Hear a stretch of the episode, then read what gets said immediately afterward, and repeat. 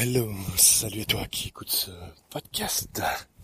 Que tu sois chez toi le matin au petit déjeuner, en voiture, le soir, en allant ou en rentrant du boulot. On va parler Russie avec toi, encore une fois. Je me promène actuellement, un peu au hasard dans les rues de Moscou. Et toujours en quête bien sûr d'imprévu. C'est le thème, le fil conducteur de, son, de ce voyage. Et euh, j'ai pas eu besoin de me promener très longtemps. Je suis arrivé par hasard dans un bar très marrant qui s'appelle Nakrana.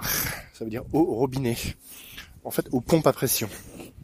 Ils ont une bonne trentaine de bières hein, pression servies au bar par des gros gars avec des gros gros tatouages sur les bras un peu partout et des grosses barbes.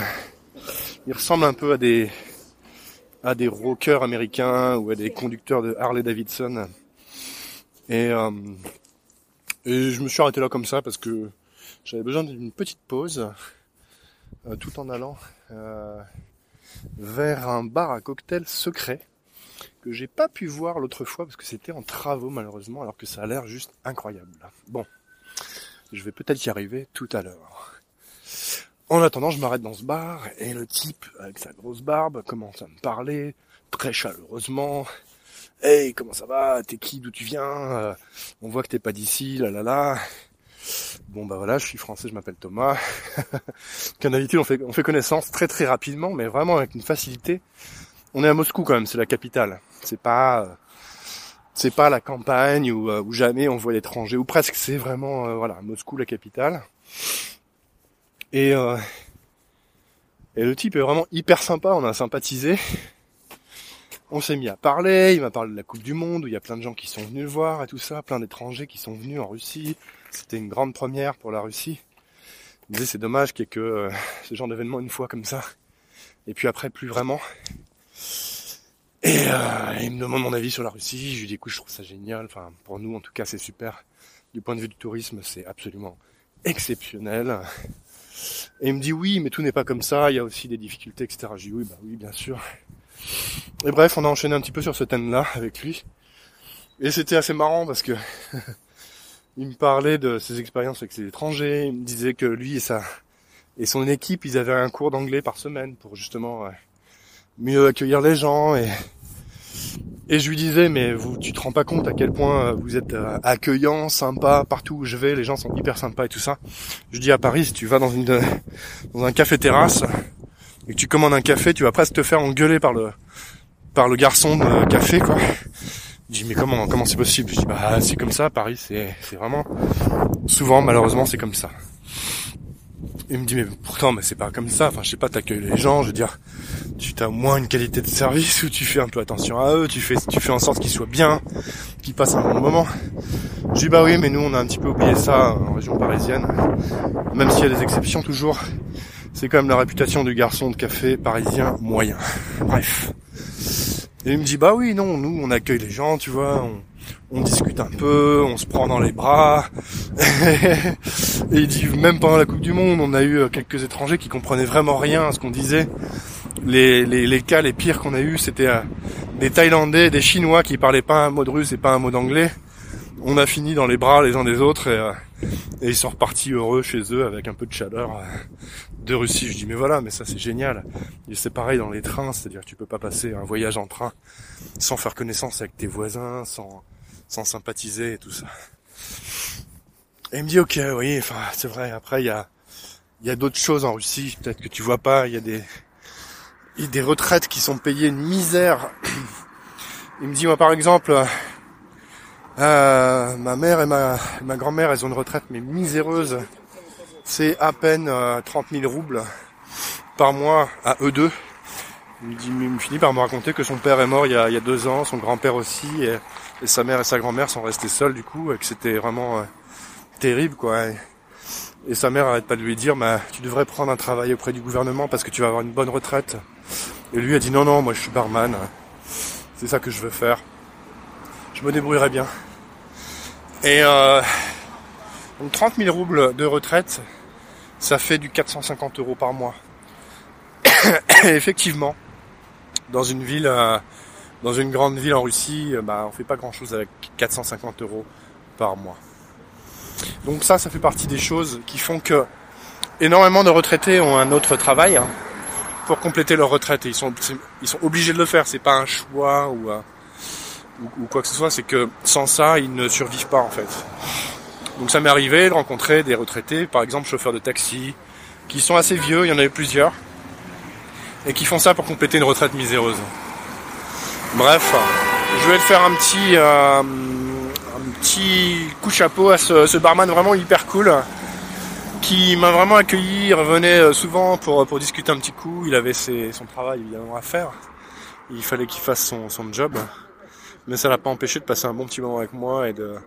Il m'a même filé son numéro de téléphone, il m'a dit bah si t'as besoin de quoi que ce soit, n'hésite pas à m'appeler puis, euh, puis je vois ce que je peux faire. Il m'a dit j'ai des, amis pas très loin, ils, peuvent éventuellement te, loger, ils ont un petit business de d'hébergement pour euh, pour pour bah, pour ceux qui passent un petit séjour à, Moscou, donc voilà, n'hésite pas.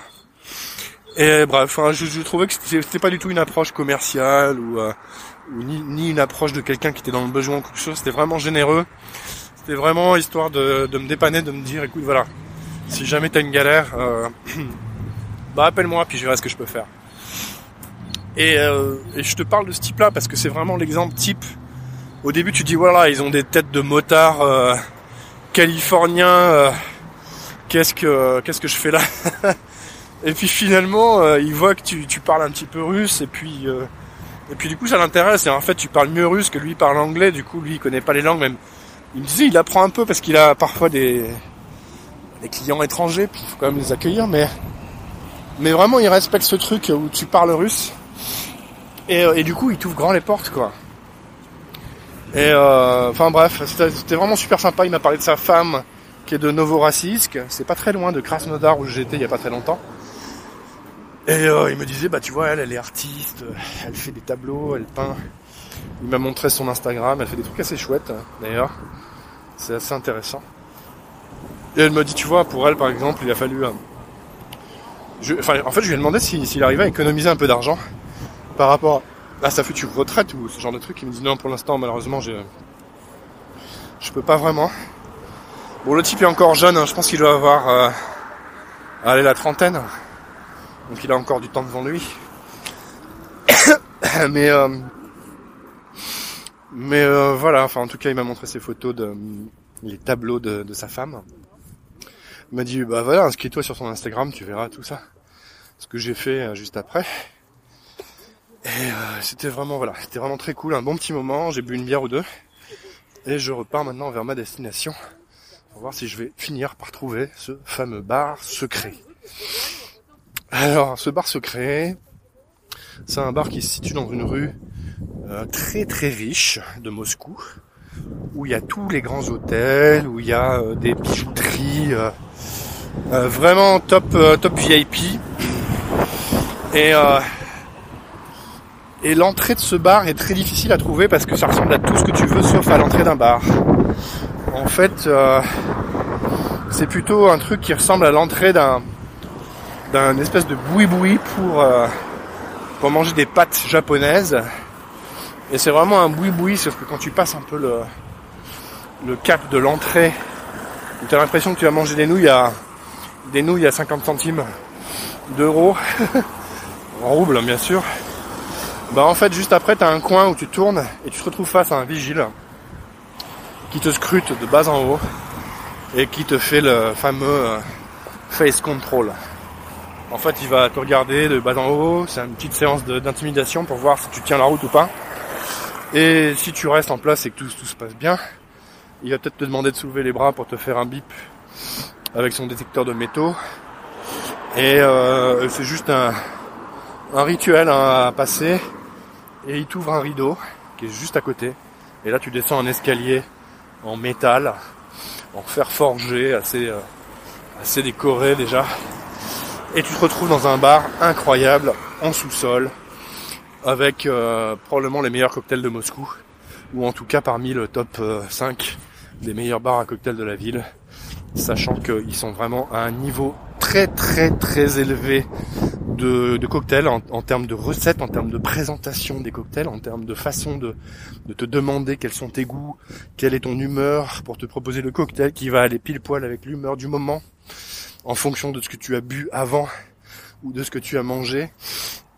Les serveurs de, cocktails en Russie sont exceptionnels pour ça.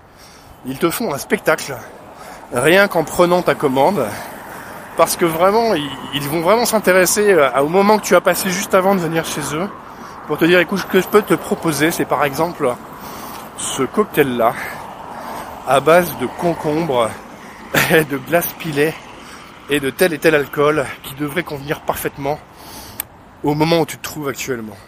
Et il peut te proposer deux ou trois choix comme ça. Et à chaque fois, c'est un moment incroyable à passer parce que je me dis, merde, le mec est quand même, euh, il m'a vraiment écouté, il fait vraiment en fonction de ce que je viens de faire. Euh, et, à chaque fois, c'est très marrant, quoi. Bref, si tu peux aller dans un bar à cocktail sympa à Moscou à l'occasion, bah écoute, je te conseille de le faire parce que tu risques de passer un très bon moment, tout simplement. Voilà, écoute, c'est juste un petit aparté de comment ça se passe de se promener dans les dans les rues de Moscou, pardon, un peu au hasard, au hasard de l'imprévu toujours. Euh, je vais devoir te quitter ici parce que je ne sais plus trop où je suis. Du coup, il faut que je me repère un peu dans les rues pour savoir si je suis au moins dans la bonne direction. Voilà, écoute, merci encore une fois de suivre ce podcast en direct de Moscou by Night. Il est encore tôt, on est samedi, il est 9h30. Et euh, voilà, moi je vais sortir un petit peu ce soir pour voir un petit peu l'ambiance et, euh, et puis rentrer plus tard tout à l'heure. Euh, après avoir bu un petit coup sans doute. Voilà, merci à toi. On se retrouve en image sur Instagram et sur YouTube comme d'habitude. À bientôt. Ciao.